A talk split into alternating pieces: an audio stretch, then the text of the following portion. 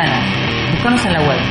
El cine, You want the moon? las bandas sonoras, el mundo audiovisual, Charlie, don't surf! acción, BSO, You can all go fuck yourselves. banda sonora original. Diego Cirulo, Fabio Villalba, Laura Marjos. Ustedes son dos degenerados. Sonido a 24 cuadros por segundo. Tres empanadas que le sobraron de ayer para dos personas. www.larocker.com.ar Tell you what to do, what to think, and what to feel. BSO, banda sonora original. Just when I thought I was out, they pulled me back in. Por La Roca.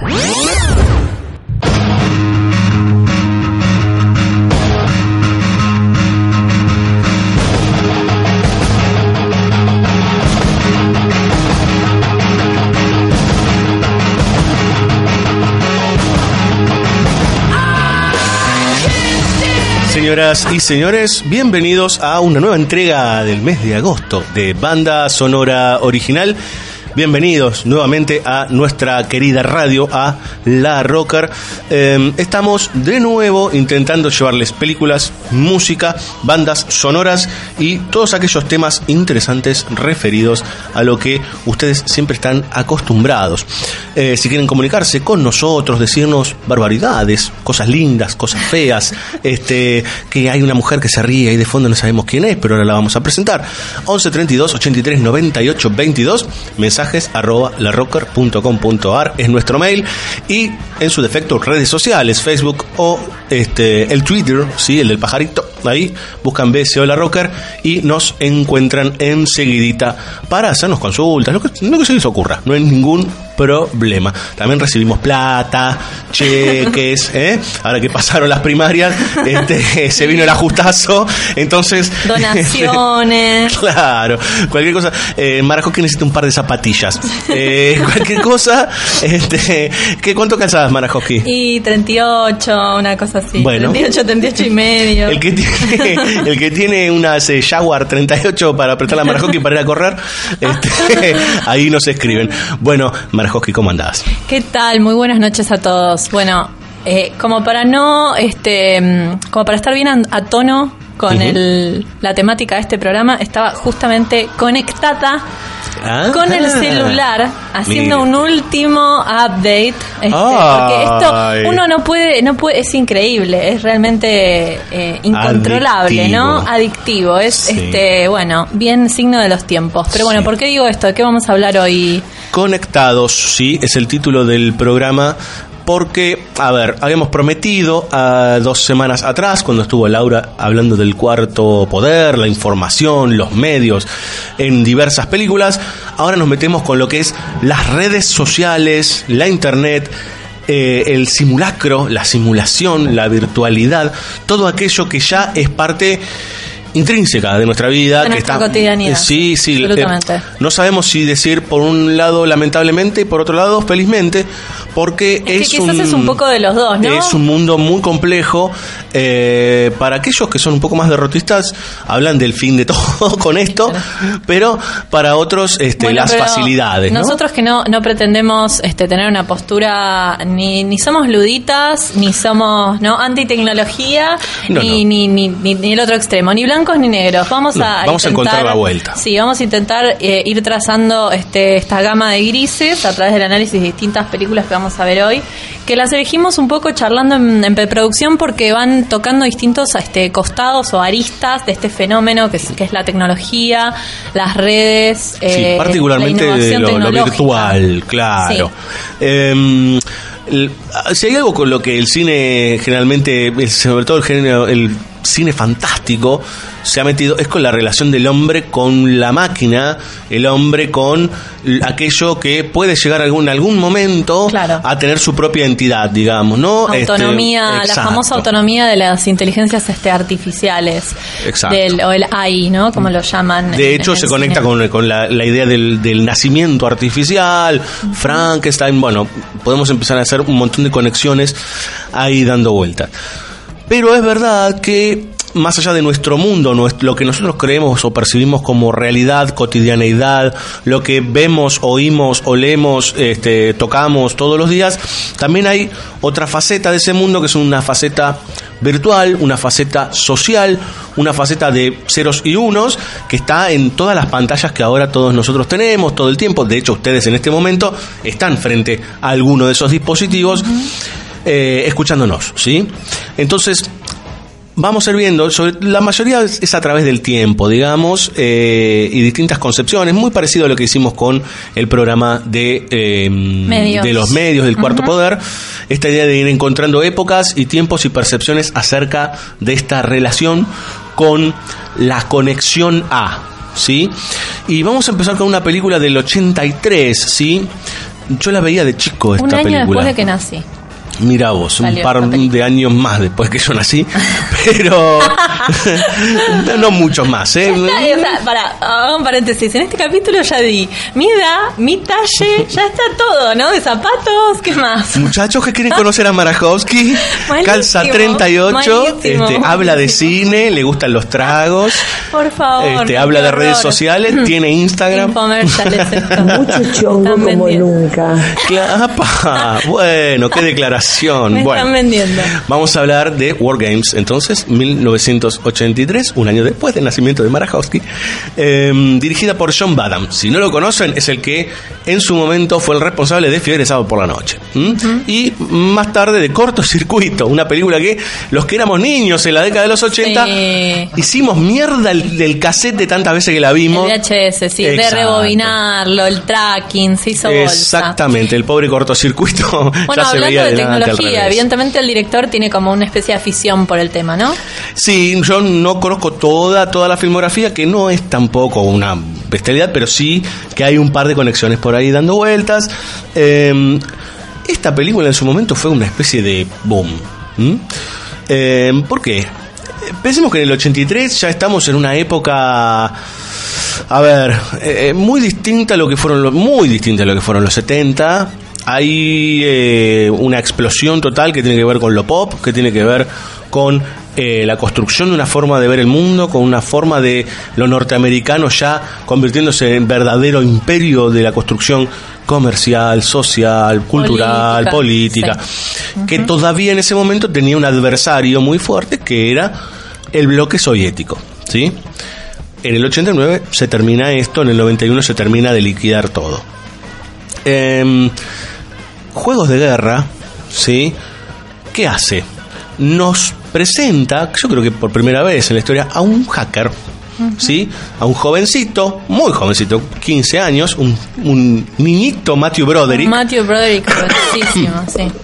que este con su computadora de ese momento, que vaya, sí, vaya a saber cuál era, una CZ Spectrum, qué Sí, sé yo, no sé, este se conecta casi, casi por accidente, podríamos decir, o creyendo que entra en un lugar y está termina, termina entrando en otro, en la máquina principal que eh, maneja ¿sí? los misiles y el sistema de defensa de los Estados Unidos. Claro. La máquina se llama Joshua. Todo el tiempo esa máquina, y lo explican en la película, está simulando la Tercera Guerra Mundial. O sea, busca lo que sería táctica y estrategia. ¿no? Si tiran dos misiles, ¿qué tendríamos que hacer nosotros? Si tiramos tres, nosotros. ¿qué harían ellos? Etcétera, etcétera, etcétera. En definitiva, hace virtual algo posible, que es esta idea de, de en algo que no tiene físico, que es completamente etéreo, generar una situación de guerra. Sí, lo que hace es evalúa posibles escenarios, lo que se habla de pre- como predictivo, ¿no? Exacto. De hecho, probablemente, no, no me acuerdo si lo explican o no en la película, pero es un sistema heurístico, es decir, que va aprendiendo con la experiencia, es decir, con cada caso. Exacto, que, que es va- el gran que miedo. Es el gran miedo de la inteligencia artificial. ¿Qué pasa? Este muchacho entra y entre encuentra un listado de juegos y entre los que encuentra, pero en el medio está, por ejemplo, el tatetí, el, aje- el ajedrez y de buenas a primeras guerra termonuclear. Claro. ¿No? Tercera guerra mundial. Un poquito rebuscada la premisa, si, te- si, lo, si lo analizamos fríamente, ¿no? Sí, Digo, sí, pero a ver, vos imaginate para un pibe de 14 años que ve que hay un juego que se llama Guerra Termonuclear, yo lo hubiera jugado, digamos, eh, por- virtualmente, digamos, no, ¿no? no, no, digo esto de que como hacker y puedas ingresar al... Sí, pero bueno. claro, hay que con- confiamos en el cine, digamos, ¿no? este, pero ingresa por un error, lo cual ahí eh, como ah, que como, a- como por un glitch. No, sí. porque quiere entrar a una mm, a una empresa de juegos y hackearle los juegos para quedárselos antes que nadie este y termina ahí adentro porque en realidad era una fachada esa empresa Em, el tema es que empieza a jugar y él no, no, no tiene ningún riesgo de nada, porque en realidad, ¿qué va a pensar? Dice, es un juego, este, y se muestra ahí el mapa mundi, bla, bla, bla, cuántos submarinos pone, cuántos... El tema es que eso empieza a suceder de verdad. Entonces, en el NORAD, que es como decir el centro de la militarización norteamericana, eh, empiezan a ver que hay misiles rusos que se empiezan a mover y que hay movimientos satelitales, que cosas jodidas, entran en este Estado- en estado que es el sí. famoso DEFCON, ellos tienen esos eh, los estados DEFCON 5, 4, 3, 2, 1. Pasan a DEFCON 4, lo localizan, se arma un verdadero quilombo. El pibe empieza a ser un perseguido, de pronto si es un ruso, si es un agente ruso. Hay una serie de personajes que van dando vueltas ahí, este, entre lo que hay un militar que odia ¿sí? que hayan hecho de alguna manera eh, automático el sistema de lanzamiento de misiles. Claro. Y esto viene a colación de qué? Que la película no empieza con Matthew Broderick buscando en una compu, sino que empieza, sobre todo es un golpe de efecto, pero con dos tipos en un centro nuclear donde están las ojivas guardadas, digamos, y que hacen una prueba, nosotros no lo vemos como prueba, sino como un hecho fehaciente, como si estuviese por suceder la guerra, que tienen que apretar el botón rojo. ¿Sí? Estos dos tipos son los operarios encargados de largar los misiles cuando el presidente dice dale. Dale, claro, sí, sí. Los tipos deciden no apretarlos por conciencia. A partir de ese momento, la decisión, que me parece que ese es un poco el juego de la película, la decisión de los Estados Unidos de América es automatizarlo. Entonces vemos cómo sacan las dos sillas, ponen dos, dos este, circuitos Claro, y eso es automático. Y eso está conectado a esta computadora Joshua, que a su vez se conecta con Falken. Falken es el creador de la inteligencia artificial, es un personaje que aparece en la película y es el que dicen que ha muerto. Bueno, hablando de ocultar información, hablando de la virtualidad, eh, Matthew Broderick entiende que no está muerto y lo va a buscar. Y tienen que encontrar la manera de convencer a esta computadora de que lo que está jugando es un juego y no la verdadera Claro, que es guerra. una simulación que no es real. Exacto. Y lo, lo interesante es que dentro, de, nombrábamos antes, dentro de los juegos está el Tateti, ellos le dicen tic-tac-toe. Eh, dicen que es el, el juego más complicado que hay porque generalmente terminas empatado. Claro. Entonces, bueno, ¿cómo podemos salir de la guerra nuclear? Bueno, eh, también es un poco una alusión ahí medio alegórica, pero bueno, dejémoslo pasar. Este, esta idea de, bueno, eh, eh, acá uno de los dos va a perder, digamos, ¿no? O perdemos todos con la, con la guerra termonuclear. ¿Qué hacemos? Bueno, a ver, con la máquina queremos, antes de que acabe todo, juguemos al Tatetí y quedan empatados y busca todas las alternativas para no quedar empatados y siguen quedando empatados. Entonces, el mensaje final que da la computadora es con esto ninguno gana, ¿no? Eh, es, a ver, Bueno, no perdamos de vista la época, como obvio, obvio, y, entendiendo, entendiendo el contexto de hacia dónde quiere ir. Con lo cual uno sí puede pensarlo seriamente, dice, bueno, la verdad que ninguno gana, porque terminamos todos muertos. Eh, pero bueno, es un poquito, Sí, como decías vos también, sí. es un poquito grosero, pero la película en sí tiene algo muy interesante que es este juego de nunca sabes si la computadora esta, la supercomputadora, está jugando en serio o no. O no, claro. Y todo el tiempo hay una idea de, pero escúchame, eh, acá me está diciendo que hay dos submarinos, no, pero yo no los veo. Y yo qué sé, por ahí vos no lo estás viendo porque no lo ves. Claro. O porque por ahí hay un error de código. Entonces, Es que en todo el juego de la simulación y la realidad que tenga como escenario eh, final una guerra complejiza tremendamente todo. Es lo ¿no? que hablábamos Porque- eh, cuando estuviste vos acá, Lau, esta idea de, eh, bueno, hasta qué punto yo lo que me acaban de decir en la noticia lo creo o no lo creo, digamos, ¿no? Y por más que No después me vengan a no. desmentir, yo ya, se- ya está, Sí, sí. entró, digamos, ¿no? Entonces es, es, es- bastante complejo en ese sentido y me parece muy piola esta idea de que, eh, de que se conecte generaciones distintas, digamos. ¿no? El profesor Falcon es una generación que creció en los 60, los milicos son un poco más viejos y estos pibes, que son pibes en los 80, que Claro. yo diría que es una, una casi casi la generación X, porque tienen 14 años que después tienen 20 a fines de los Bueno, 80. de hecho, dos, dos cositas chiquititas, ¿no? Pero por otro lado, eh, creo que en su momento también pegó mucho, fue un gran hit, por una cuestión también que es que eh, apuntaba un poco a esta subcultura de los gamers y de los videojuegos. Y es que estaba ya empezando. Que ya estaba empezando, que ya estaba comenzando. No sé de qué época este son, bueno, las consolas, Pac-Man y todo eso. Eh, nosotros- a nosotros nos llegó más tarde, Y demás. claro. A nosotros nos llegó más tarde, pero para mí es un poco medio de esta época. Yo no soy Fines de los especialista, 70. pero es fines de los sí, total. Y por otro lado, eh, bueno, ahora que estamos consumiendo tanto esta retromanía, como dice Simon Sí. Reynolds, y que estamos están en boga series como Stranger Things y otras tantas. Es esa época, o sea, en definitiva está reflejando un poco, digo, pienso en los nenes de Stranger Things y en Sí. Matthew, Ma- en, en Matthew eh, Broderick. en Matthew Broderick, gracias con la misma camperita, ¿no? Es como, es, Sí. es esa, es esa misma Pero Matthew época. Broderick se está, está vestido como esa época. Claro, no, lógico, porque no es un rescate. Pero Claro. bueno, quizás, este, no sé, ahora lo la empiecen a pasar de nuevo. Algún programador eh, televisivo brillante, o no tanto, se le ocurra, ¿no? Volver Es que, a, a eh, estos hitos. Acá está un poco difícil, pero seguramente, por ejemplo, TCM, que no es Latinoamérica, La la deben estar pasando, ¿no? Sí, sí, Sí. pasan muchos más clásicos de los que nosotros recibimos Sí. Generalmente. De hecho, Fox Classics pasa muchos más clásicos también. Y estas películas ya, ya son, viste, de rescate, porque Sí, tienen treinta y pico de años. Y de culto aparte, ¿no? Y esta película en su momento fue un hitazo, fue un hitazo. Imaginen que es el mismo año de T, digamos, fue un, una- Sí, un año de tal explosión. cual. Fue un año de explosión, tenés razón. Es el mismo año de T. Vamos a escuchar un tema de una banda, está muy bien, ¿eh? Crosby, Still and Nash. En realidad el tema este no es, No eh, no está en la película, ¿sí? Eh, pero es la canción promocional con la que ustedes pueden encontrarse en el tráiler. Entonces, miren el tráiler si quieren, no escuchen la canción y después miren el tráiler y después miren la película, como quieran. Los órdenes son indistintos, en principio sigan escuchándonos a nosotros con este tema de estos muchachos norteamericanos, música de los 70 rockera, este bien bien de USA con War Games.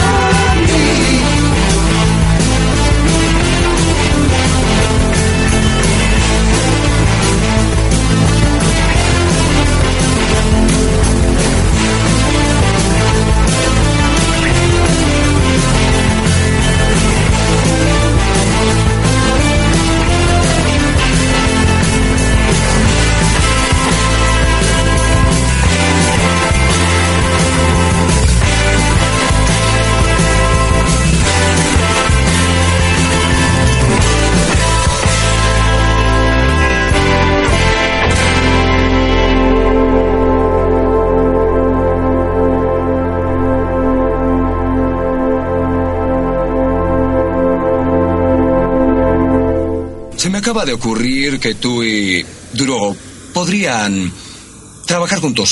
En este caso. Ella es una mujer, señor. BSO. Hammer, es tu meta hacer de mi vida un infierno en la tierra.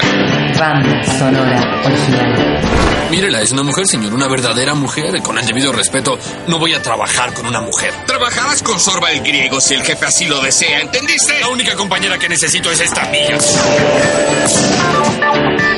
Escuche, señora, soy el galán y doy las órdenes. ¿Entiendes? ¿Por qué no olvidas esta actitud de policía macho adolescente? ¿Cuál es el problema? Esa maldita máquina se tragó mi dinero. Aléjate de ahí.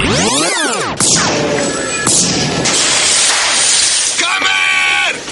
¡A mi oficina ahora mismo! BSO. Banda sonora original.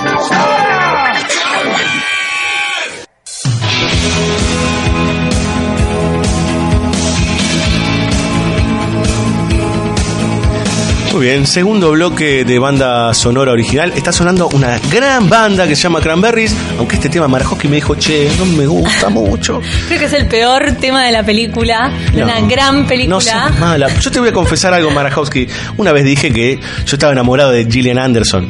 ¿Te acordás? Sí, ¿Cómo olvidarlo? Bueno, Todos estaba ena- estamos enamorados Sí. de Gillian. Bueno, eh, estaba enamorado de la voz de Dolores O'Riordan, que es la cantante de los Cranberries. Ah, Pero mirá. bueno, no lo podía decir porque veo que yo No con lo mi cosa podías del heavy metal y del rock and roll. No, a ver, a mí Cranberries como banda me gusta mucho, pero este Eh. tema en particular Sí, es un poco más pop. eh, es, más, verdad, pero más, bueno, eh, está más- bien, más está bien, está bien.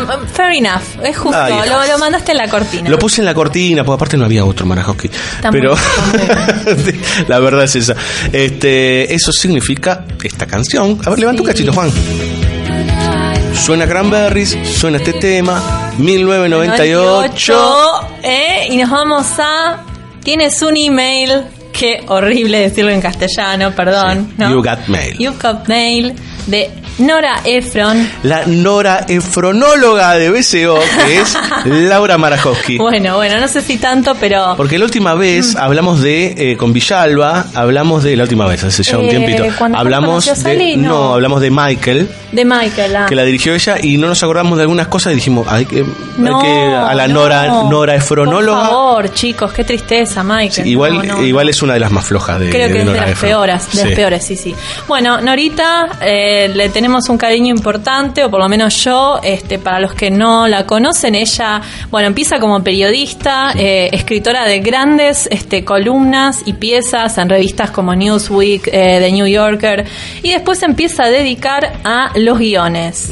Gracias, Nora, por haberte dedicado a los guiones, porque la verdad es que son eh, geniales. Ella hizo películas que, bueno, se han vuelto clásicos eh, cinematográficos como Cuando Harry conoció a Sally, como em, Sleepless in Seattle. Y esta es una de las, yo creo que es la tercera vez con esta dupla, sí, si no me equivoco, porque son las justamente las otras dos que nombré, en donde junta a Tom Hanks y a Meg Ryan, dos de esos actores. Por lo menos con Meg. Por lo menos con Meg Ryan.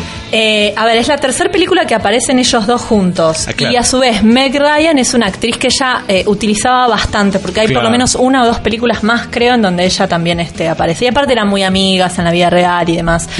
Salió hace poquito, de paso lo tiro como un dato, una trivia más, creo que hace más o menos un año, año y medio, un documental muy lindo, muy interesante sobre la vida de Nora Ephron, que falleció, bueno, no sé cuándo, pero hace pocos un par de años. Un par de años. 2012. Eh, que, que la verdad que se los recomiendo. Ahora después lo voy a buscar en el corte y les, les digo el, el nombre para que lo vean.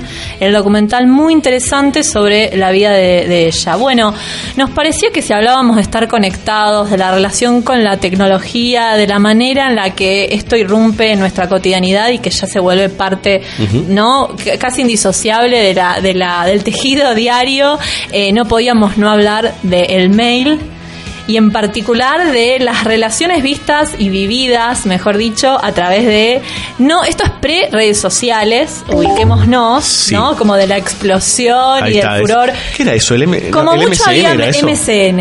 En verdad lo que los personajes tienen en la película Era como el ICQ en es, ese el momento. A- es el AOL, que ya no existe más. América Online. que era, este, claro, por un lado el servicio de correo que en la, en la computadora son geniales cuando ves las laptops de esa época, no puedo Sí, creer. pesaban Yo- 100 yo estaba- kilos. yo estaba fascinada, no podía creerlo. Eh, le llegaba este, a través de AOL el correo, pero también creo que tenía un sistema de chat y entonces los personajes se sientan enfrente de la máquina y escuchan un You got mail. Exacto. You got mail, que es... Exacto. Igual estamos hablando del 98 que Estamos hablando del 98. está sí. cerca de nuestra época, Sí, digamos. lo que pasa es que lo que sucede mucho con la innovación tecnológica es que a veces en muy pocos años se pegan saltos Sí. agigantados Sobre todo cuando llegó el táctil. y cambia rotundamente todo. Sí. No solo los dispositivos, las tecnologías, las interfaces, la, idea, ¿no? También de cómo nos vinculamos a través de las redes. Así que bueno, la película eh, tiene una consigna, es muy interesante porque para mí la película habla de muchas cosas, o sea, digo, ¿no? Tiene como va- varias cuestiones este, interesantes para destacar. Sí. Eh, por un lado, ellos dos, el personaje de Meg Ryan y el personaje de Tom Hanks, están en lo que sería la industria editorial. Es decir, los dos son, ella es una librera, ¿no? Podemos decirlo así. Sí, sí. Es dueña de una pequeña tienda de libros de niños, este, que heredó de su madre en la que atiende con mucha este, pasión y con mucha dedicación. Es un negocio familiar, Sí, ¿no? ella, es una librera de oficio. Es una librera de oficio. ¿Cómo estamos con lo de oficio, no? Ya hablamos hace dos semanas de periodistas de raza, de oficio, bueno. Eh, y Tom Hanks es El hijo de un magnate que vende libros porque son baratos. Exacto, es como si No un más que eso. Un Ateneo, Y más ¿no? todavía, una ¿no? cadena así como Algo que a nosotros también nos parecería una rareza es que haya como una especie de, pongámosle, un abasto shopping del libro nada Claro, más, ¿no? claro, vos te, te referías a, y hasta un poco más por la magnitud. Claro. Porque son súper, claro, son Nosotros no estamos acostumbrados a eso. No, no, en Estados Unidos con Barnes and, en Barnes and Noble, con, con, o con cierto tipo de cadenas, ahora me van a venir un par más a la cabeza, son como eh, eh, megatiendas, Claro. ¿no? De, digamos, di- dedicadas a, a los libros que tienen aparte de, sí, qué sé yo, cafetería, juguetería, no sé, otras cosas que no tienen nada que ver. El Pharmacity de los libros. Claro. Ponele. Pero bueno, entonces tenés estos dos eh, personajes totalmente contrapuestos que Sí. viven de maneras diferentes su profesión. Aún así, que me parece que es lo interesante de los guiones de, de Efron, es que eh, no se queda en la caricatura, no se queda en el estereotipo, digamos, porque uno tiene una tentación a decir, ay, este hijo de puta, que, bueno, perdón, ya son más de las 10, Sí, sí, no este, pasa que, es nada. un, que es un explotador o que es un o que es súper co- corporativo y que en definitiva no le, no le importa nada y que si tiene que despedir gente la despide, qué sé yo. Y todo eso está, o sea, es cierto en algún punto, no está escindido. De hecho, él todo el tiempo le dice a ella, esto no es personal, es negocio. Que eso es una Frase cita, nefasta. es una cita al padrino. Ahí va, mira, más citas al... ¡Ah, y eso! Tenemos que hablar de las citas al padrino. Gracias, me hiciste acordar. Muy bueno, Diego. It's not Eh, personal, it's only business. pero no son blancos o negros, también como decíamos al principio, porque a, a Tom Hanks en realidad también es que él disfruta mucho, también la, la- digamos cuando la ve at- atender a ella, cuando entiende que se puede dispensar un trato distinto al cliente, que tiene otro significado en las vidas de las personas. Claro, no es un, no es un ¿no? monstruo, digamos. No es un monstruo. El idiota en tal caso es el padre, digamos, ¿no? Entonces, bueno, eh, lo que lo que sucede es que se está por abrir esta tienda gigante y la este, librería o la tiendita de Meg Ryan empieza a, bueno, a tener, digamos, problemas para, para, para subsistir, para mantenerse. A todo esto ellos dos se conocen sin saber que son técnicamente enemigos comerciales o profesionales. Sí. Este, él en verdad sí sabe que ella es la dueña de la, de la tienda, ella no.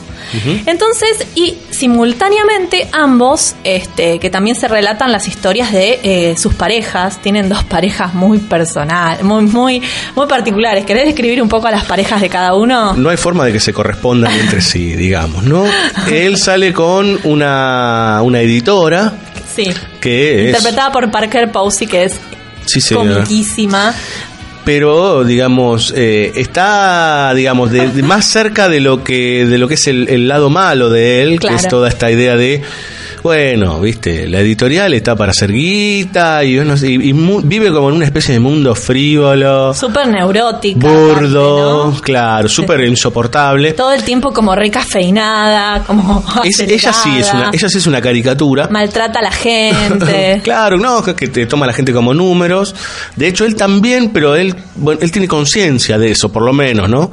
Eh, y por el otro lado, tenemos al personaje de Greg Kinnear, creo que. Kinnear, sí, que hace la que que pareja de hace la pareja de justamente de Meg Ryan, que es el lado opuesto, digamos, ¿no? El progre, El- el, progre culto Total. de diario de centro izquierda, Sí, sí, sí, que se la pasa citando a cualquier A autor. Claro, a intelectuales. Entonces sí, sí, sí. la gente lo venera de alguna manera y él se la cree porque habla raro, porque habla difícil y porque que eso está bien, está en contra de esta cosa del corporativismo, Claro. de, de la de la idea de este lo masivo, lo y cómo se llama esto cuando son los conglomerados, Claro. exacto. Porque un poco lo que la película trabaja es, bueno, por un lado, esta, esta cuestión de, de- de- de dualidad entre pequeños negocios, grandes negocios, ¿qué genera eso en la ciudad? Hay como un mini debate con respecto a eso, porque el novio de Meg Ryan, al ser periodista, encara el tema y escribe sobre eso, que es algo que se discute mucho en ciudades en Estados Unidos como Nueva York y otros Claro. grandes centros urbanos, de como el- este, este fenómeno que se habla de la gentrificación, de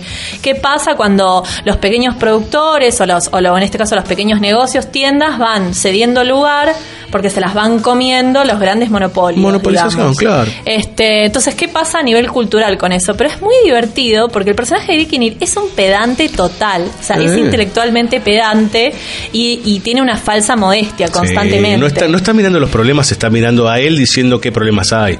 Entonces- distinto. Es un narcisista. ambos, de alguna manera, eh, empiezan a mandarse mails sin saber nada del otro, digamos, Meg Ryan, el personaje de Meg Ryan y de Tom Y Hanks. tienen cada uno su, su nickname, digamos. Claro, Y se exacto. convierten en avatares, digamos, ¿no? Exactamente. El avatar es una representación virtual de una persona, digamos. O Como sea, que la regla entre ellos es no contar nada personal.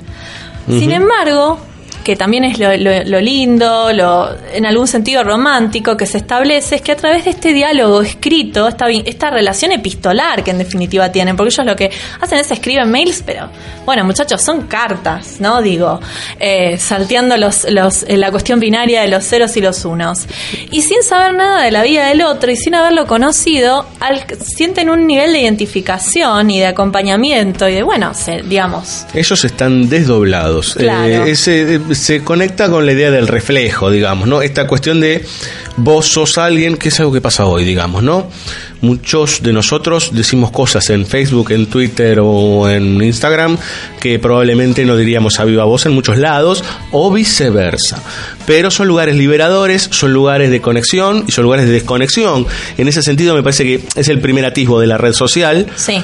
Eh, Yo creo que es la misma época del ICQ y del Claro. MSN, digamos, Yo ¿no? creo que en esa época previa a las redes sociales era más un lugar de encuentro real y de conexión en otros niveles, tal vez porque no había tanta mediatización o porque la imagen no primaba, no primaba tanto por Las velocidades eran otras, tal cual. pero lo cierto es que es el, el- el primer puntapié de esta idea de eh, tu, tu segunda personalidad. To- todos tenemos, eh, hay teorías de que todos tenemos distintas máscaras, ¿no? Una para nuestros amigos, una para nuestra familia, una para nosotros mismos, una para cierta situación, para otra, como que no hay un solo yo. Eh, yo creo que más allá de eso, que es como una, una cuestión un poco más psicologista, si quieren, hay algo con lo virtual que evidentemente libera, o Libera. construye Sí, ciertas cosas que no es, no, no hay forma, no hay chance, es muy distinto ese mundo virtual. De hecho, hoy por hoy, a diferencia de esto, tienes un email en donde en realidad hay otra cuestión, digamos, ¿no? Hay una, una cosa epistolar, amorosa, pero hay una cosa de a quién se lo estoy diciendo, a quién se lo estoy diciendo, porque por ejemplo en una red social, ¿no? Sí. ¿A quién se lo digo? A, lo- a los amigos que tengo en Facebook. No, bueno, por eso, hablando de las distancias de que la Claro. comunicación vía mail Claro. eh, es una cosa completamente distinta. a lo que Lleva un redes- nombre dirigido a... Claro, lo que las redes hoy en día hacen directamente es amplificar todo. Claro. O sea, como que me parece que aparte de que te mostrás de otra manera, eh, y ya sí hay una construcción quizás más ficticia, eh, digamos, las dimensiones son otras. Cuando lleguemos al cuarto bloque, haceme acordar de este tema porque. Vamos a hay- volver, sí, vamos a volver sobre este Sí, tema. es bueno, un tema complejo. Así como redondeando un poco, digo lo de las citas al padrino, que justo estuvieron hablando del padrino, Eh. porque la película tiene mucho humor, eh, realmente situaciones este, muy, muy graciosas. De hecho, hay un montón de otros personajes aledaños, los compañeros de trabajo de, de, de Meg Ryan en la tienda, bueno, una serie de condimentos. y una cosa que pasa mucho es que los dos personajes masculinos de la serie, eh, de la, perdón, película se la pasan citando al padrino Sí. sobre todo el personaje de Tom Hanks. Y Tom Hanks es muy gracioso porque ella en un momento le dice, pero ¿qué le pasa a los hombres con el padrino? Y Tom Hanks dice, que vos no entendés. Para todas las preguntas del universo, la respuesta es una línea del guion de alguna de las películas del padrino. Entonces, tipo, como hace cosas como, bueno, ¿y qué llevo para las vacaciones? Y no sé. Tech de canoli. Tal cual, todo así. Entonces respondí, claro, Live de Gantz y de Canali, todo el tiempo así. Entonces, bueno, como muy muy gracioso. Hay muchos lugares así también, Sí. como eh, notas, eh, digamos, irónicas sobre cultura pop o comentarios sobre Sí. consumos culturales. En un momento también van ellos dos al cine, Meg Ryan y la pareja. Y hay también como toda una crítica, bueno, ¿qué son estos nuevos multiplex? ¿Cómo se está viendo el cine hoy? ¿Cómo se Pensemos que consume? estamos en el 98 donde ya se está cerrando toda esta etapa de la masificación de todo, en donde Claro. de los o sea, está problematizando algo que ya está casi En la- en la- en la cerrándose, sí. digamos, ¿no? Esta cosa de, de que el, el mercado se está comiendo al Sí. pequeño vendedor, se está Y comiendo antes todo. de pegar la vuelta, porque lo que podemos ver ahora es que de unos años a esta parte comienza a reivindicarse de nuevo, de la mano de un montón de modas y tendencias globales, pero digo, en la cultura en general, y lo claro, lo artesanal, lo pequeño, back to basics y toda la bola que ya sabemos. Vamos a escuchar música. Sí, por favor, eh, No son los cranberry, yo disiento con vos. Eh, hay música. Lo que pasa es que, bueno, es mu- muchos artistas son muy clásicos. Sí. Ya les pasamos mucho en BCO. Sí, pero vamos, igual vamos a escuchar Para un no clásico. quemarlos, Igual vamos a escuchar un clásico Vamos a un que clasicón. alguna vez, sí, totalmente. Vamos a escuchar a Stevie Wonder. Eh, el tema se llama ¿Qué es ese sonido? ¿Qué era? ¿Qué es eso, Juano? El ICQ. Ay, ¿se acuerdan del ICQ? Sí, para conectar con el ICQ. El número, ¿vos te acordás el número? No, no tengo chance. Una vez me empezaron a hablar en inglés, yo tendría 18 años, no Es que entendí también, nada. perdón, esto lo tengo que decir, también era eso, los tiempos de conexión. Se te generaba Mm. una ansiedad Puf. cuando ella está esperando a que se conecte el dial-up. ¿Se acuerdan de dial-up que sentías en... Bueno, Es imagínense toda hoy. otra manera de Eh, acceder, ¿no? imagínense hoy se te cae wifi y te Pero agarra un bueno, ataque. al- La expectativa, etcétera. Vamos a escuchar, les decía, a Stevie Wonder con Signet Sealed Delivered I'm Yours, un muy, pero muy buen tema. Y a continuación, la agenda BCO de la mano de nuestra queridísima amiga Daniela Jorquera.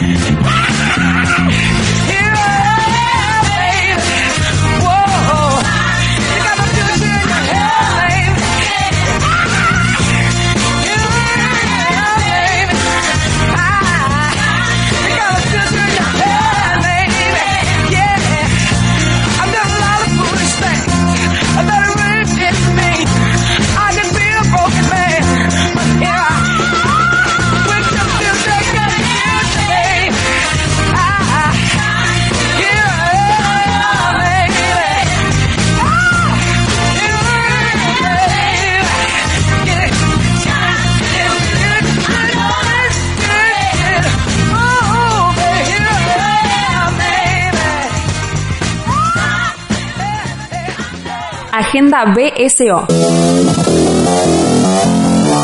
Las fechas del cine y la música.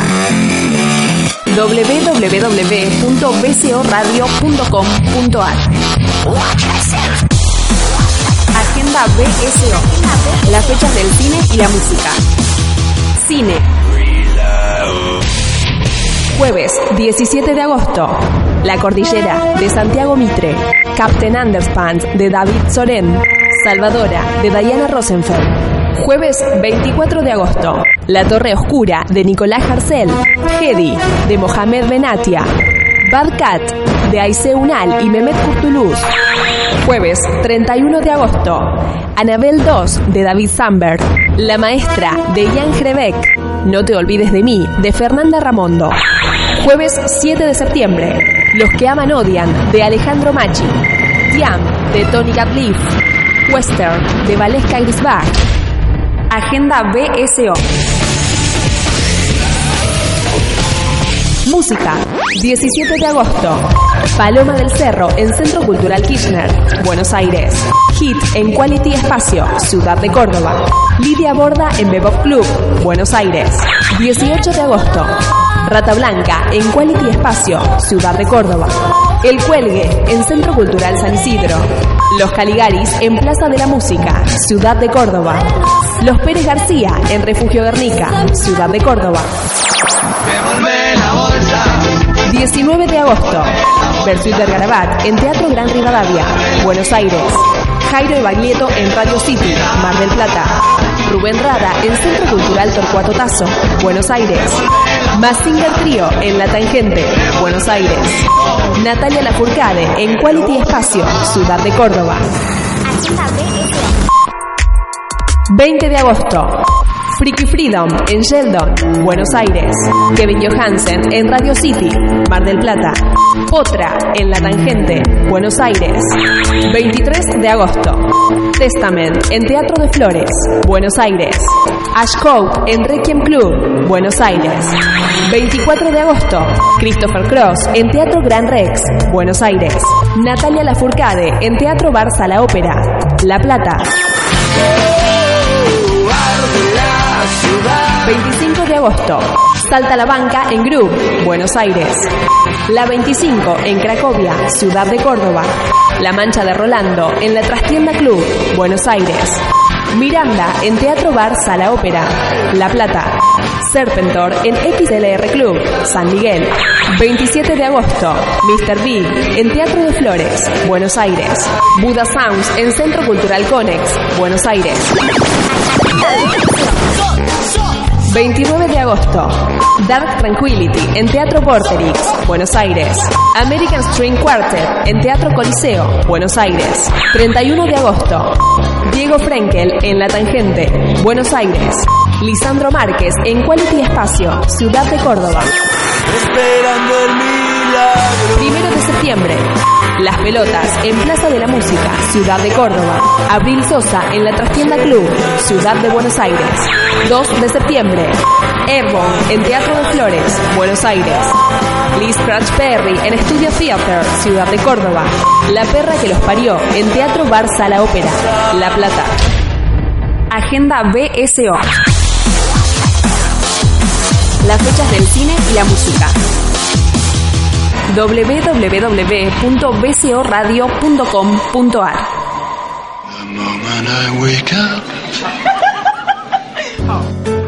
BSO. El cine habla. El cine escucha. I say a little prayer for you.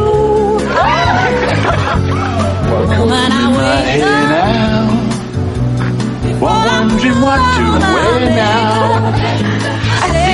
I say a little prayer for you. Forever, you stay in my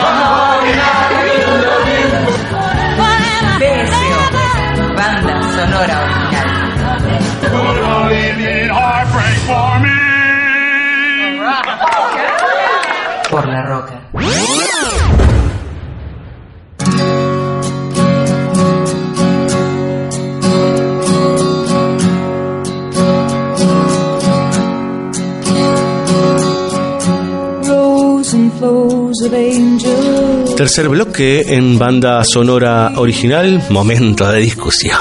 Sí. vamos a encargarnos de la película del año 2016, Steve Jobs, dirigida por Danny Boyle. Un personaje que a veces decimos que bien y a veces decimos que mal. Polémico. Polémico, Danny Boyle, polémico, generalmente polémico por sus canchereadas. Bueno, no importa, no nos vamos Ah, a meter con estabas Danny hablando Boyle. de Steve Jobs. No, Steve Jobs Boyle. más aún, Todos, mucho los más. dos, doble polémica. Doble polémica. Em, discutiendo y charlando con Lau en la preproducción decíamos, bueno, ¿por qué pondríamos Steve Jobs, digamos, no? Em, y básicamente porque es un, un personaje fundamental digamos, para entender un montón de cosas de las que suceden hoy y de, de- sobre todo cuando vos hablas de, de utilizar una herramienta como la computadora personal y hablas de Mac, ¿sí? Y hablas de Apple y hablas de Steve Jobs. Yo, la verdad es que en mi radar hasta hace 6, 7 años yo no tenía ni idea quién era Steve Jobs, un poco más, hasta que em- empecé a cazar cuando empezaron estos los primeros teléfonos táctiles y aparecía este muchacho por todos lados. Em, lo cierto es que Danny Boyle hace esta película, yo creo y calculo que tratando de subsanar la película que habían hecho dos años antes Ay, sí. con Aston Catcher. Digo, ¿a qué se le ocurrió? A que Aston Catcher podía ser Steve Jobs. Terrible. Todo bien con Aston Catcher, ¿eh? Pero en That Me 70 parece que Show, no ahí. los de casting estaban un poquito fumados. ¿viste? O por ahí, bueno, pero digo, a veces pasa, pasa. Que si hay que ponerlo y hay que ponerlo. Lo cierto es que acá es Michael Fassbender el que interpreta este, a este personaje y nos ubica en tres épocas, si no recuerdo mal, y las tres, que me parece lo más interesante en ese sentido desde, desde la búsqueda de puesta de la película, las tres en una presentación de algún producto o en su defecto en una presentación de Jobs hacia el público. Sí, de- como que estructuralmente la película es muy, a mí me- me pareció interesante porque, eh, claro, justamente hace eso, ¿no? Como decide dividirla en capítulos, Sí. lo cual, eh, digamos, a la hora de presentar una biografía siempre hay como mu- mu- muchas maneras de encararlo, ¿no? Algunos viste a través de la biografía cronológica, ¿no? La elipsis, qué sé yo, o mil O cuestiones. tomar un fragmento solo de la vida. Pero es sí. interesante porque él, él elige estos tres cortes muy específicos en donde se ve al hombre, empresa, orquesta, que fue Steve Jobs, eh, en tres momentos paradigmáticos también de su carrera, que son la presentación de la Macintosh, aquella computadora que recién hace un rato hablábamos de la lo grandes primera que eran, presenta- aparatosas. la presentación de la Next, Que bueno, ya vamos a enterarnos de qué iba la Next, y la presentación de la iMac, digamos, ¿no? Eso en un- son 15 años más o menos, ¿no? Un Más poquito menos, menos. sí. Sí, Eh, Hasta que Steve Jobs convierte a Apple, una empresa que estaba al borde de la quiebra, La reposiciona. digamos. exacto, la, la reconvierte, la reconstruye y hoy es una empresa de elite, digamos, ¿no? Sí, y no solo eso, ya que también vamos a hablar un poco de sistemas abiertos y cerrados, Exacto. manejo de información eh, y posicionamientos, si se quiere, más ideológicos de trasfondo, Sí. en la manera de crear tecnología y en la manera de innovar, que no son temas menores, porque a nosotros como consumidores es también fundamental eh, las distintas políticas que fue teniendo eh, la empresa a través de los Claro. productos y el posicionamiento que Jobs planteaba, ¿no? Desde un principio de cómo tenían que ser estas tecnologías. Sí, eh, él, sí. Amazon, Google, Facebook y Microsoft son las cinco empresas Sí. eh, que básicamente tienen el control de nuestros datos, o sea, que manejan el, el el grueso de lo que se llama el Big Data. No, digo, digo esto, Yo, yo, yo, que puede ser una trivialidad, pero que no lo es, porque no estamos hablando solo de diseñar y de vender un producto que sea atractivo o útil o no, o lo que sea, sino ya del control de la información. Sí. Sí, sí, sí, sí. Y muchas veces controlan nuestra información sin nuestro consentimiento, digamos. Es, es, es mucho más grande que solo eh, estos aparatitos por donde nosotros emitimos y por donde ustedes están recibiendo, o en su defecto los manejamos todos los días. En el caso puntual de Steve Jobs como personaje, yo eh, hablaba con Laura antes de empezar el programa y digo, ¿quién tiene la necesidad de hablar de este tipo que es, ya pasó el horario de protección del menor, un verdadero sorete, digamos, ¿no? De punta a punta, nació sorete y murió sorete, digamos, ¿no? Eh, un tipo de, de- del mercado, pero del mercado este, el, el ultraviolento, el neoliberal ya ultraviolento, en donde... Mirá, flaco, sos mi amigo de hace 20 años, me importa un carajo y no te voy a reconocer nunca y yo soy la cara visible y esto tiene que ser así y todo por la empresa. es, Muy fuerte, es sí. muy fuerte, es muy fuerte.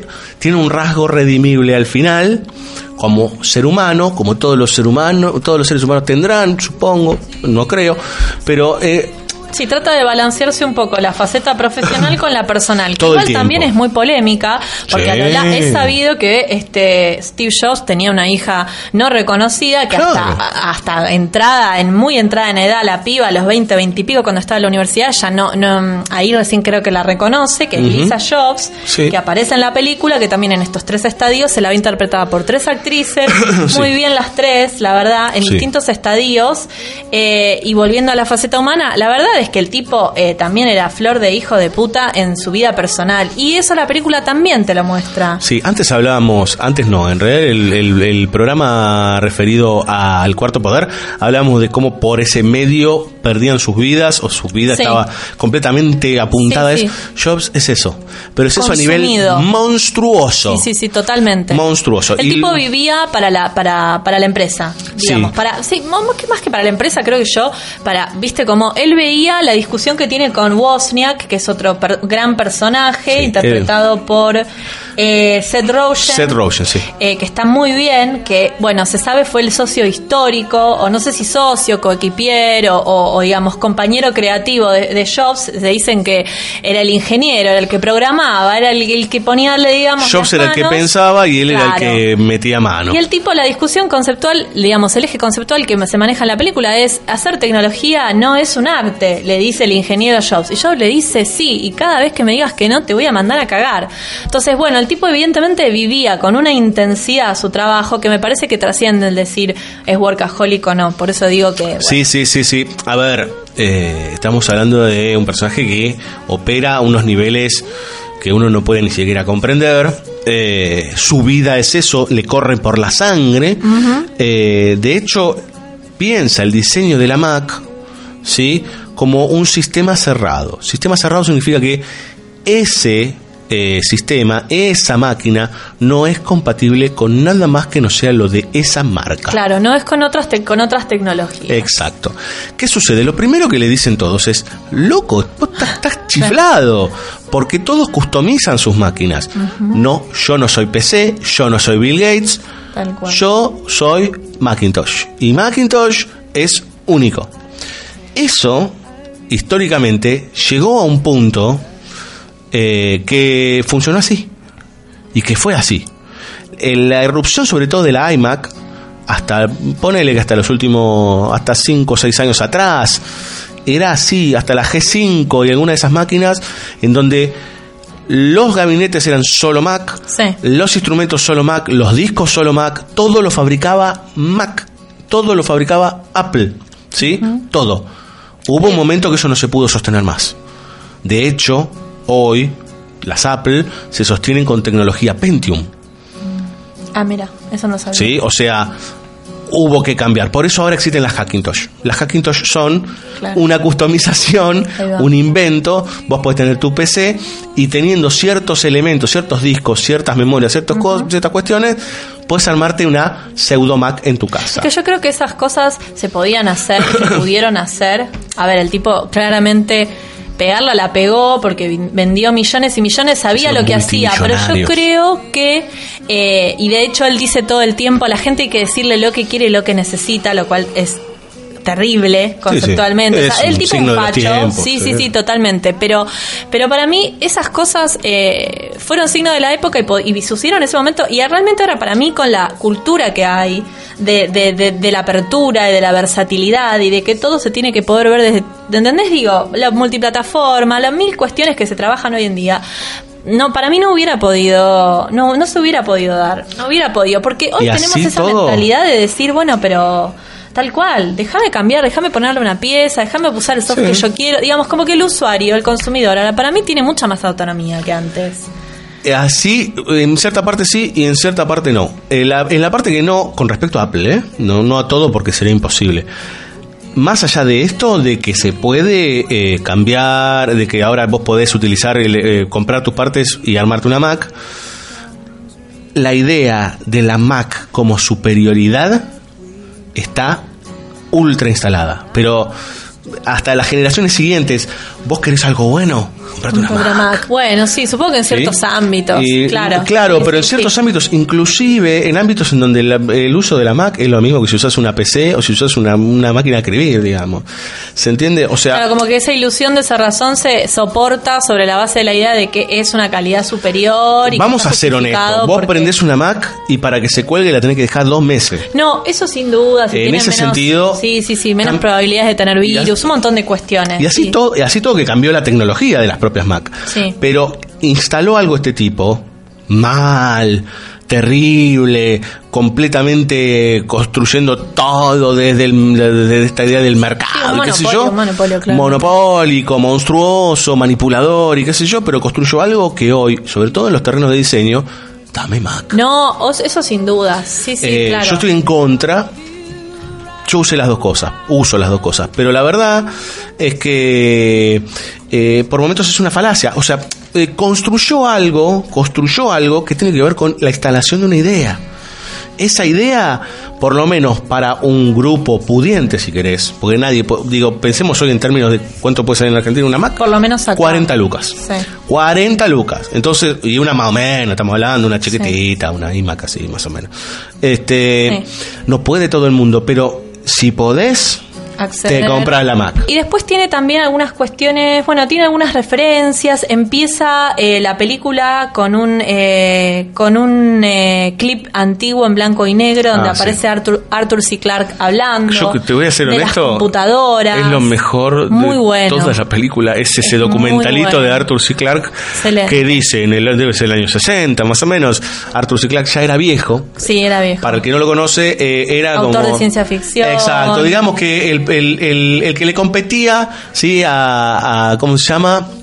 Al, ¿A Ray Bradbury? No. a Ray Bradbury, Ahí digamos. ¿no? Eran de la misma época. Sí, sí, sí. Este, él tenía, por ejemplo, un gran cuento que se llamaba Los 9 mil millones de nombres de Dios o algo por el estilo. maravilloso escritor de ciencia ficción y aparte muy teórico, ¿no? Digo, un Claro. tipo que, que pensó y habló mucho sobre estas cuestiones. Y que rodeado de computadoras gigantescas de esa época, dice usted dentro de cuando cuando este chico, hay un niño ahí que es el nieto, o tenga mi edad, va a tener su computadora personal en su casa. Un misionario el tipo. También, contaba todo lo que sucede ahora. Increíble. Pero tenía una visión bastante buena del asunto. Sí, ¿no? o por lo menos se permitía eh, se permitía ver que podía, eh, porque el, el propio este entrevistador le dice, bueno, pero no nos dominarán las computadoras, ¿viste? Esas visiones medio Sí. distópicas, Sí, sí, sí. medio, ah, para mí, eh, no sé, absurdas en algún punto. Sí. Eh, y el tipo diciendo, el no, bueno, usaremos nosotros la tecnología, encontraremos maneras de usar la tecnología para otras cuestiones. Yo creo que hoy es la gran pregunta y que creo que con la próxima película en el siguiente bloque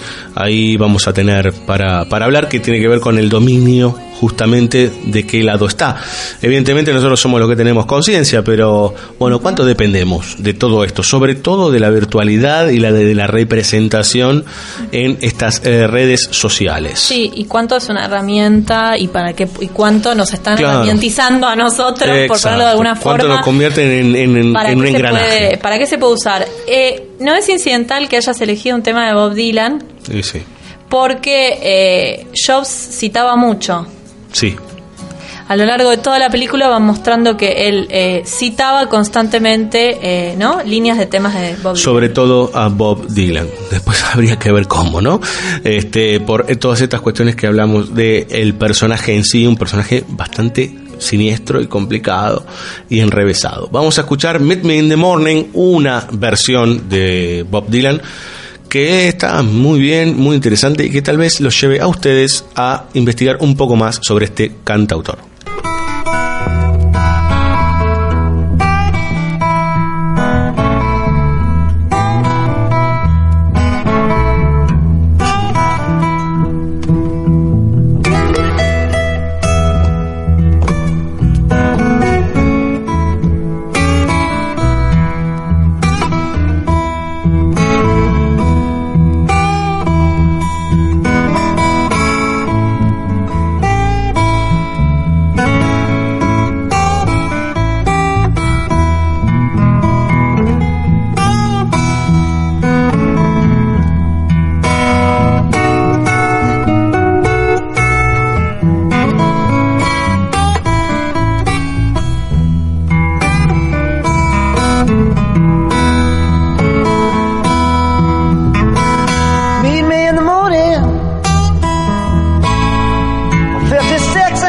家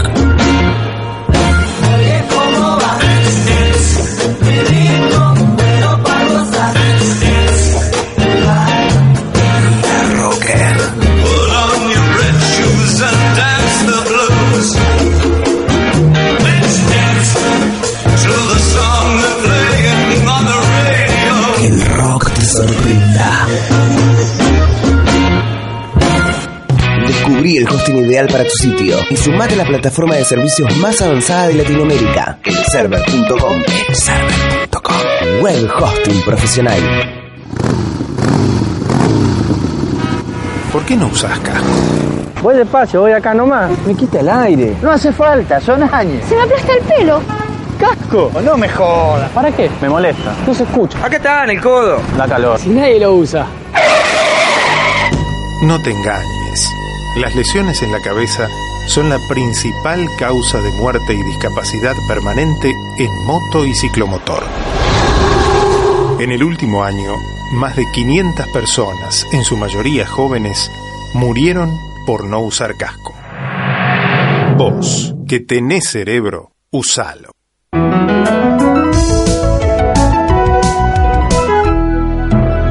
Luchemos por la vida.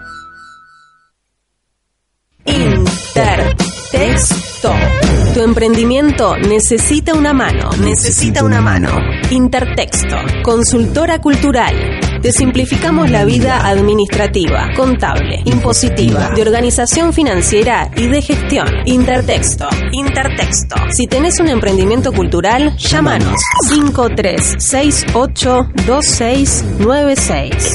53682696 o visitanos en intertexto.com.ar. Intertexto, consultora cultural. Donar sangre no produce ningún daño al organismo ni contagia nada. Se utilizan materiales estériles y descartables. Donar sangre es necesario, salva vidas. Súmate a la campaña para llegar a un millón de donaciones de sangre este año. Te necesitamos. Prendas personalizadas. Bajo Mundo. Facebook.com barra Bajo Mundo Ropa. La tienda del rock.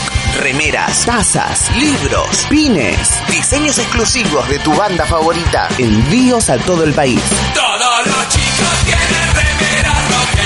Hacé tu compra en latiendadelrock.com.ar. Una remera rockera para vos. Latiendadelrock.com.ar. Los niños de las comunidades indígenas necesitamos para ir a la escuela.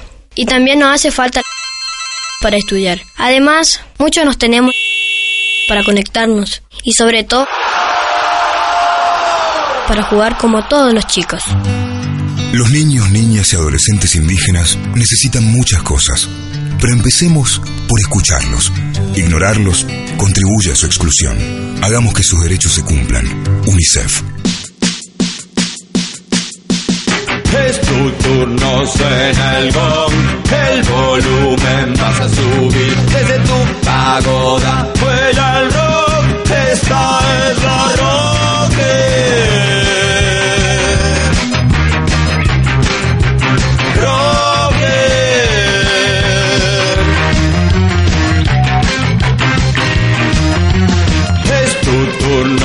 turno, suena el gong, el volumen vas a subir desde tu pagoda. Vuela el rock, esta es la rocker. Pone el pedido sencillo. Conseguimos una Magnum 357 con balas de verdad. BSO, banda sonora original. ¿Admite usted haber abusado sexualmente de menores? Por ahí simplemente es una cuestión de agotamiento. Ravena insiste en el concepto del harén. ¿Qué? Era una broma. ¿No hay un piquito para mí? Dicho de otra manera, ser un pederasta. Eh, un vaso con agua, por favor. Más comúnmente llamado bufarra, bufarreta, bufarrón, sopapa, come niño, pimentero, bayoneta, sacacorcho, cucurucho, banderino, chupete. ¡Ey, no! ¡La www.bsoradio.com.ar ¿No hay un piquito para mí? Facebook, BSO La Rocker. Y comunícame lo antes posible con Satanás. Seguramente vamos a necesitar de su ayuda.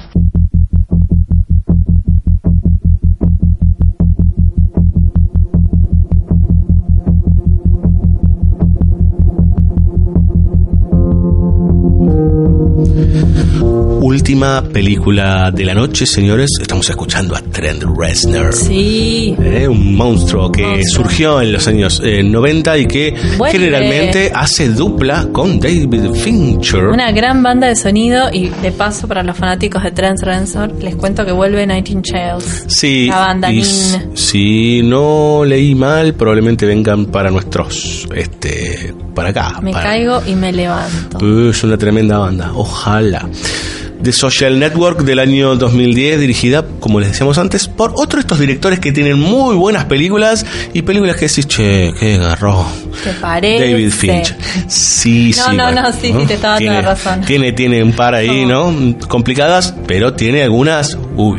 Y como para lo sentarse a- bancamos, lo Sí, bancamos, claro. che. Y yo creo que Social Network está ahí, ¿eh? Está cerquita, es una película que está muy bien. Muy ajustadita, ¿De sí. qué habla? Del origen de Facebook. Probablemente, sí, probablemente eh, eh, la llegada y el arribo eh, monstruoso de las redes sociales al mundo, digamos, monstruoso en el sentido de que explotan de una manera este, terrible, como nacen como un proyecto universitario que es robado, choreado, manipulado por Mark Zuckerberg, que es uno de los dueños, en realidad el accionista principal de la red social. de la red social que está interpretado por Jesse. Eisenberg. Ahí va. Inicialmente se pone en tela de juicio que habían copiado cuando empezaron a hacer la red social en la universidad, que no sé si eso es una universidad de Ivy League, no sé si es Harvard o Harvard, o Harvard, alguna Harvard. de Sí, esas, sí, Harvard. que le habían robado a otros este flacos que ahí está que son Cameron y Taylor Winklevoss, que son dos, dos este, hermanos, que están interpretados por Armie Hammer, que Sí. hace de los dos, porque son gemelos, supuestamente. Sí. Eh, lo, lo que primero nos puede generar un mínimo de empatía con este tipo, con Mark Zuckerberg, es que le afana la idea a dos oligarcones. claro. Digamos, es lo único que uno puede decir, ah, bueno, qué sé yo. El tema es que él después se convierte en algo peor. Eh, eh, es, es un tipo que está completamente limado, completamente loco, digamos. Progresivamente vamos viendo la película como el tipo vive, vive conectado a Facebook. Vive conectado. ¿Cómo va perdiendo? eh, lo que les pasa mucho a estos tipos es que se van alienando en su trabajo, en su necesidad de innovar, de mostrarse, de superarse, de competir contra, contra, primeramente contra los demás, y pero también contra ellos mismos. Como es una, es una autoimposición también que se La película empieza con él con una eh, sentado con lo que era la novia en ese momento. Yo creo que yo no sé qué mujer puede aguantar lo que aguantó esa mujer. Nosotros la vemos 10 minutos. Eh, lo que le dice es monstruoso. Es un tipo que no se no se puede conectar con la no gente. tiene filtro. No se puede conectar con la gente. Eh, y por eso aparece The Social Network. Y me parece que si ese es el, el eje o la creación eh, fundacional de Facebook, que es un tipo que no puede hablar con nadie porque a todo el mundo Le o, lo- cae o- mal, o le sí, cae sí, mal sí. O, o- te- o todo lo destroza o, o todo es un desastre para él porque todo está por debajo de su intelecto. Imagínense si esa es la raíz, la construcción del Facebook. Bueno, eso se puede desparramar de alguna manera y de hecho la película hace algo muy interesante que es esto como la gente deja de decirse chau o hasta luego para decirse nos vemos en Facebook. Entonces, vos dejás de tener, y esto lo conectó con lo que hablábamos en el bloque 2, que es dejás de ser vos como persona, por ejemplo, Diego Cirulo, ¿no? Yo me llamo así, es mi nombre es una virtualidad porque está puesto, está impuesto, etcétera, etcétera. Pero hay otro yo que se ejerce en un lugar virtual, o eso es lo que yo creo, y la gente en ese mundo virtual enorme, gigantesco, público, tiene cada uno un pensamiento diferente y accede a mi contenido, ¿sí? Inmediatamente y tiene una forma de verme. Entonces, centralmente lo que viene a hacer Facebook o lo que viene a hacer las redes sociales es, en los años 50 y 60, y si querés un poco más adelante también, 70, el tipo que decía, soñaba con ser famoso, con que lo conozcan todos, con que lean su libro, con que piensen Con tener no sé cuántos amigos, como diría. un millón de amigos, decía Roberto Carlos, digamos, ¿no? y era inalcanzable, era una utopía. Hoy vos entras a Facebook y te ven todos. Y todos ven lo que pensás. Ahora, el tema es, ¿importa eso? ¿O para qué, no? También. Que es una pregunta que quizás. Cuando vos accedes a todo todo el tiempo, ¿no? Que eso es lo que tiene Facebook. o Facebook, o Twitter, o Instagram, o lo que sea, no sé. Cualquier red social. Cualquier red social, hay un montón. Sí, hay una saturación. Empieza a, a dar ya una exposición tan abrumadora Claro. que termina siendo, que termina siendo, digamos, se genera un efecto de saturación. Hay que ver también después uno qué utilidad le da, qué tipo de uso le da. Digamos, es como mismo YouTube, mismo pensando en Claro, YouTube. sí, sí. YouTube como herramienta original, vos decís que bueno.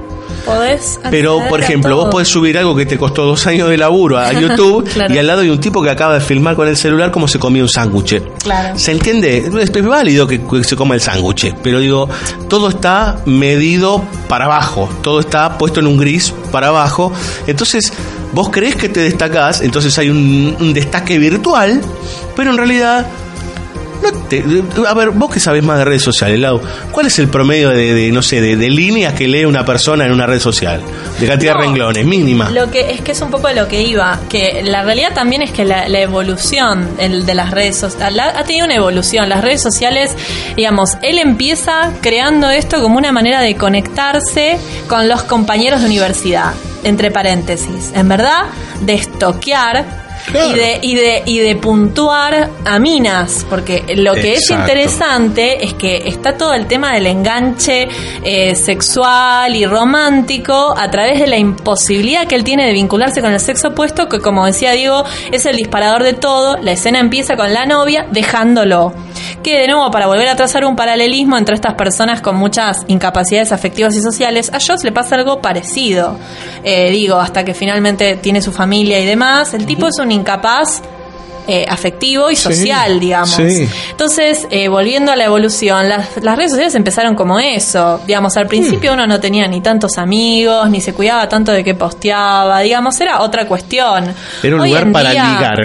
Hoy en día ya es una cuestión, me parece, más de autopromoción e incluso las nuevas generaciones ya te diría que están dejando, abandonando Facebook también. Sí, ¿eh? sí, no, no, la- la- en Ojo. general las obras, so- las obras sociales, iba a decir, Las redes- obras sociales. las obras sociales no se pueden pagar, este, no la podemos pagar. Lo ¿no? que pasa es que Estaba pensando creo- en la factura de la obra social. Lo que pasa es que yo creo que nos dimos cuenta, como vos decís, eh, Diego, que hay tanto contenido que también llega un momento en que uno tiene que decidir este qué tipo de contenido le Sí, interesa claro. ver, qué quiere ver, cómo lo filtra, cuánto tiempo le Y es dedica muy a difícil eso. filtrarlo. Y es verdaderamente es verdaderamente complejo, pero de nuevo ahí creo que tiene que ver con pensar a la tecnología como una herramienta, las redes sociales o la internet o lo que fuere no son nefastas en sí mismo, me parece que en sí mismas digo, me parece que tiene que ver con cómo eh, llenás eso, con qué contenido, con qué uso le das. Sí, puede ser Sí. que la media al masificarse sea de- del No, no. centro para abajo. Cuanto más, seamos, ¿no? cuanto más seamos los que pensamos, bueno. cuanto más seamos los que pensamos que puede ser útil para algo, pero no debemos dejarnos eh, sumergir en esa niebla, porque puede convertirse en una niebla, ciertamente, y Sí, uno vivir ruido más la vida ahí, claro. Yo le llamo ruido blanco, toda esa cosa innecesaria que está ahí presente, que no te aporta absolutamente nada. Claro. Pero bueno, digamos, eso también, por suerte, hoy en día hay más herramientas, valga la redundancia, para, para, para filtrar y para decidir uno qué quiere ver y qué no y cómo verlo. Y me hiciste acordar de algo y creo que con esto cerramos y si tenés algo más eh, lo decimos. Una cosita Pero- graciosa que me acordé. Bueno, eh, esto no es tan gracioso, pero me acordé de, vos eh, conoces bien a Jean Baudrillard, Sí. Cultura y Simulacro. Ajá. Él tiene un apartado interesante que dice que Disneylandia es un lugar perfecto, era, era, porque es bastante anterior el texto, era el lugar perfecto para simular las cosas eh, para los norteamericanos. Porque eran desdichados, su vida era una mierda, este, y entraban ahí y tenían todo lo que les habían prometido. Claro. O sea, todo lo que el famoso New Deal, American Way of Life, bla, bla, bla, le había hecho, estaba ahí. Estaban los lucecitas de colores, los trencitos Estos de como Mickey. centros de simulacro. Todo ese centro de simulación virtual, de felicidad virtual, de eh, manejo de los propios este, sentimientos y sentidos. E insatisfacción. Sí, Exacto. sin dudas. Es que- Ese Disneylandia se puede trasladar a Es cualquiera que de estas Facebook, cuestiones. sí, sin dudas. De hecho, hay numerosos estudios que hablan de cómo eh, a mucha ge- gente le genera eh, depresión, ansiedad, adicciones. Claro. Como es interesante como catalizador para un montón de, de- de males que ya están presentes.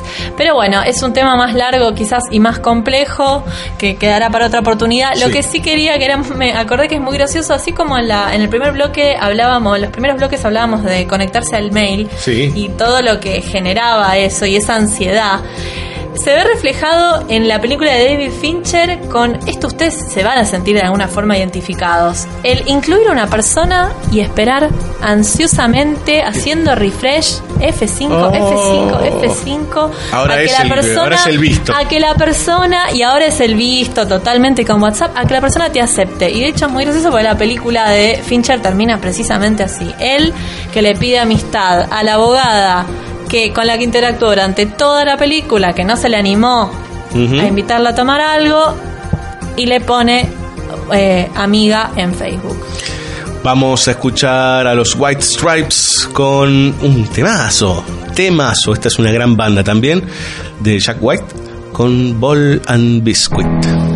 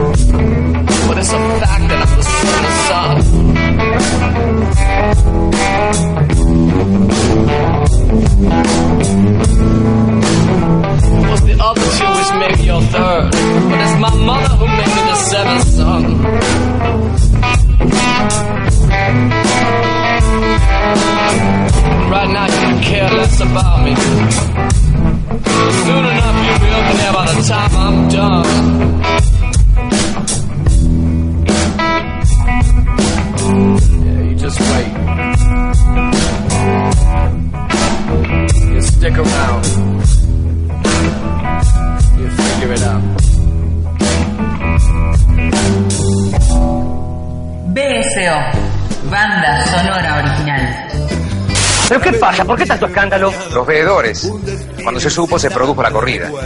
Y ahora todos quieren sacar su plata. Bueno, pero esto hay que pararlo. Y usted me pregunta, usted es el técnico. Está saltando todo, Bonifati. ¿Pero todo qué? Era todo legal, todo por escrito. ¿Y los contactos que tenía Arteche? Se cortaron. Arteche la peleó hasta las últimas. ¿Pero qué peleó que se estuvo conmigo en Mendoza hasta esta mañana? Desde el viernes que no hay nada que hacer, Bonifati. Era, era todo grupo. Arteche se estaba rajando. ¡Arteche y la puta madre que te parió! BSO, ¡La puta madre que te parió! www.bsoradio.com.ar ¡La puta madre que te parió! Facebook, BSO La Rocker. Twitter, arroba BSO La Rocker. ¡Arteche y la puta madre que te parió!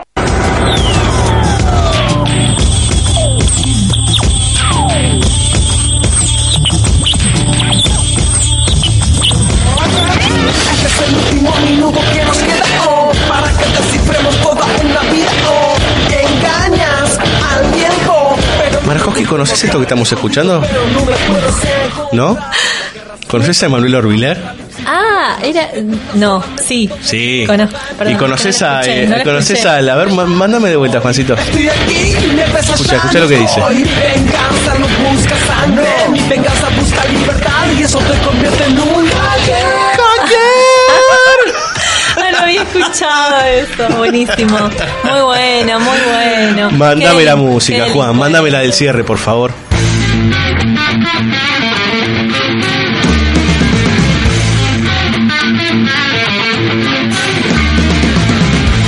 Y ahora sí, volvemos a la normalidad con el hacker. Este, una serie en donde un hacker manejaba con el Winamp la puerta de los subtes, ¿no? No me jodas, Eh, déjate de joder. pero de Marajowski te ponete lo mejor de la es televisión la nacional. Ficción Cla- Telefe. claro, y Nahuel Muti. No, chicos, no, te la pido. Señores, eh, nos vamos, nos vamos. Eh, les agradecemos que estén del otro lado, que se diviertan con nosotros, que aprendan junto a nosotros eh, y nada, que nos acompañen cada jueves. La semana que viene una nueva temática, este, los estaremos esperando. Marjowski, muchas gracias. Sí, a esto sí pueden conectarse. Sí, No- claro, a veces o sí. A eh, veces o sí. no Igual nosotros también salimos por analógico, porque salimos por FM Bunker, Eso. que va por las ondas Por eh, las radiales. Ondas, o muy sea, bien. Bueno, y yo tengo un pequeño anuncio también para Anuncio. conectarse con otros, con otros mundos, con otros universos creativos. Eh, del 21 al 27 de agosto se va a estar realizando la, eh, si no me equivoco, ya casi, uff, bueno, 15 15 años, más de 15 años, pero la nueva edición del Festival Internacional de Videodanza de Buenos Aires. Eh, buenísimo. para los que no saben, eh, la videodanza es una disciplina que fusiona cine y danza.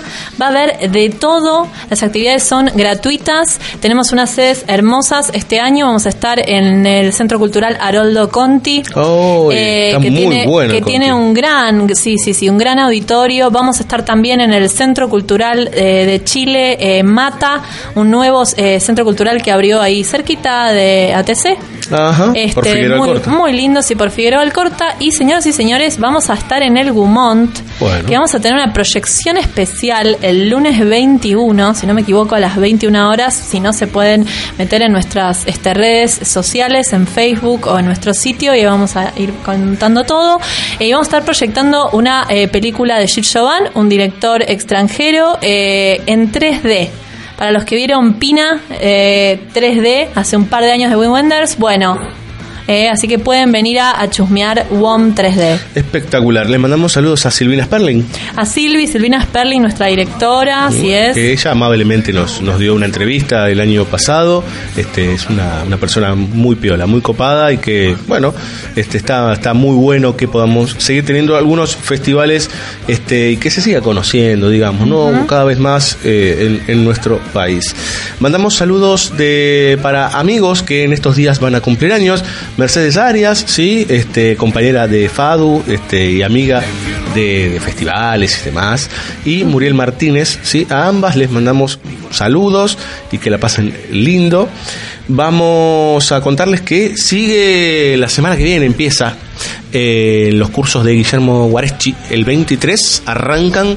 eh, en realidad son los, entrevistado son los seminarios. Sí, sí, Guareschi. El año pasado también. Sí, sí, sí. Guillermo es, nos, nos ha atendido muy bien, siempre es muy amable con nosotros. Este, y él ahora está haciendo un seminario sobre música de películas y de cine.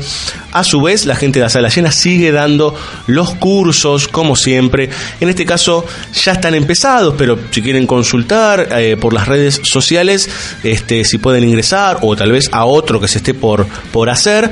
Ellos, varios, este, varias personas, eh, por ejemplo, estuvo Hernán Shell, estuvo Matías Sorta, ahora está dando Soledad Bianchi uno, un seminario sobre Leonardo Fabio, y eh, Ángel Fareta está dando un curso sobre Terminator que sigue todo el mes de septiembre. Tienen un montón de cursos, están todo el tiempo renovando Laburan mucho, ofertas sí, y hay un laburan mucho. montón para Laburan diferentes mucho. autores, distintas personas que los van dando, así que pueden escribir y Sí, averiguar. tanto, tanto Matías como José Luis de Lorenzo, ambos Sí. dos están siempre y son muy atentos con nosotros, así que la verdad es que Les mandamos un saludo muy- grande sí. también desde acá los chicos. A ellos le mandamos un saludo grande a la gente de Shinobi News, le Sí. mandamos un abrazo a toda la gente de FM Bunker, eh, a todos ustedes, a Master of Puppets Juan Sixto, este el eh, Rockerman que está nominado para los premios Ten Topic como el más grosso.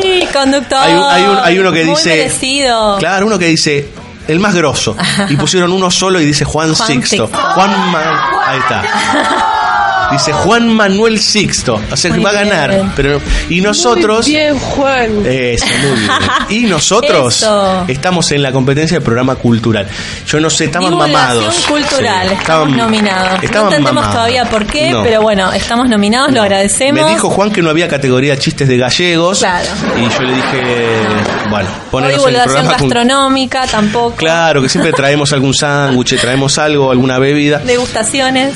Lo cierto es que si quieren, entran a trendtopic.com.ar o .com. Pongan Trend Topic en, en Sí. Google y es En lo- las redes, lo en primero el que aparece. sitio, lo primero que aparece. Y ahí tienen para votar. Hay un montón de categorías. Entre una de ellas estamos nosotros. Está Vótenos. Juan Sixto. Vótenos porque en septiembre van a estar los preseleccionados para luego la premiación en octubre. Nada, señores, muchas gracias por todo. Nos vamos con un tema que es banda sonora de Hackers de 1995. Pará, dos cosas nada más hay que decir de esta película. Está Angelina Jolie y en la banda de sonido está Massive Attack. No se diga más nada. Gracias por todo, señores. Nos vamos con este tema de Hackers del 95. Chau, hasta el jueves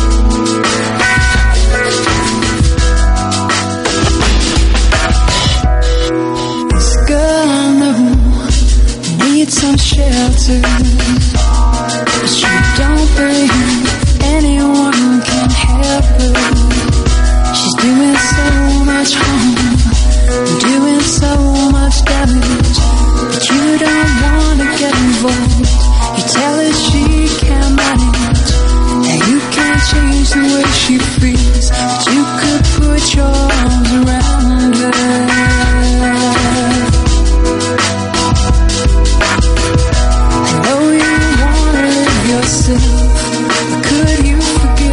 myself